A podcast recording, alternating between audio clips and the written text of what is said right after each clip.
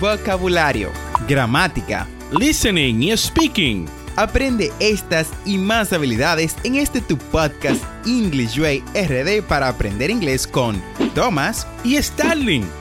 Vamos, ¿qué esperas? Exploremos el idioma a tu paso de forma divertida en este nuevo episodio. Hola, hola, saludos a todos nuestros oyentes de English Way RD. Soy Tomás Martínez, el anfitrión de su podcast favorito, diseñado para su dominio del inglés y llevarlos al siguiente nivel. En este emocionante episodio nos sumergiremos en un tema fundamental, cómo utilizar las preposiciones para hablar de causa y efecto en inglés. Así es, desbloquearemos los secretos de estas pequeñas pero poderosas palabras que nos permiten expresar conexiones sutiles y claras entre acciones y resultados. Prepárense para un viaje lingüístico enriquecedor. Antes de adentrarnos en las profundidades de las preposiciones que indican causa y efecto, vamos a establecer una base sólida. Las preposiciones son palabras cortas pero esenciales que conectan elementos en una oración y ayudan a transmitir relaciones de tiempo, lugar, dirección y, por supuesto, causa y efecto. Vamos a sumergirnos en algunas preposiciones comunes que utilizamos para expresar relaciones de causa y efecto.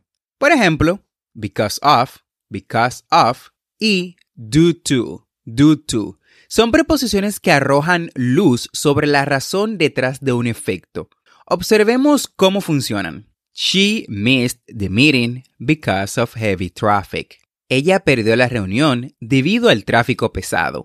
She missed the meeting because of heavy traffic. Ahora exploremos cómo aplicar estas preposiciones en diferentes contextos.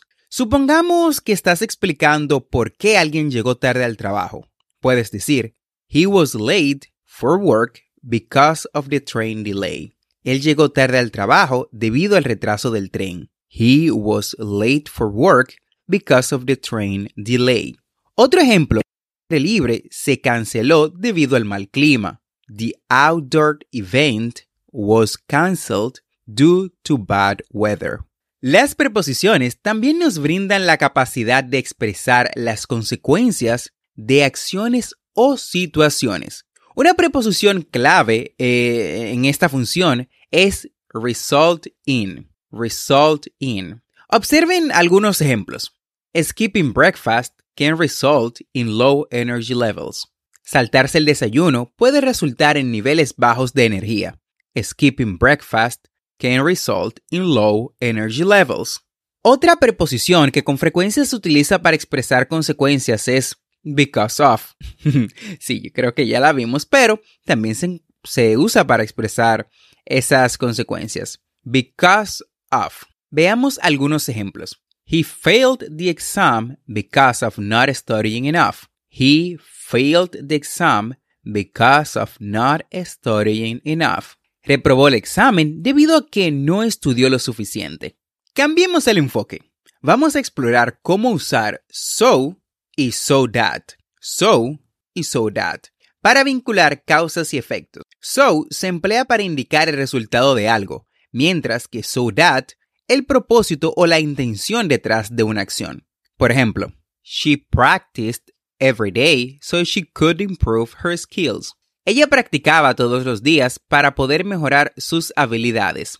She practiced every day so she could improve her skills. Observen cómo so y so that enlazan la causa, practicar constantemente, con el efecto deseado, mejorar las habilidades. Fantástico. Es el momento de poner en práctica nuestros... Los invito a tomar situaciones cotidianas y expresarlas utilizando preposiciones para hablar de causa y efecto. La práctica constante es la llave para dominar este aspecto del idioma. Y con esto hemos explorado a fondo cómo aprovechar las preposiciones para hablar de causa y efecto en inglés. Recuerden que estas preposiciones son como puentes lingüísticos que unen de manera precisa y efectiva los conceptos. Sigan practicando y pronto serán maestros en esta habilidad lingüística. No olvides suscribirte a este podcast para aprender más inglés en tu reproductor de podcast favorito, como Spotify, Apple Podcasts, Google Podcasts o cualquier otra aplicación de podcast, y así vas a obtener actualizaciones semanales de nuestros nuevos episodios. Recuerda visitar las notas del episodio en English Way RD. Ahí encontrarás las conversaciones que trabajamos en cada episodio, las transcripciones y recursos adicionales de nuestro podcast para aprender inglés.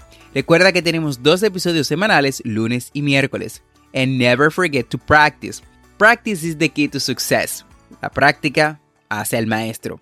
Recuerda darnos 5 estrellas o dejarnos un comentario en cualquiera de las plataformas en la que nos escuches. Chao, chao.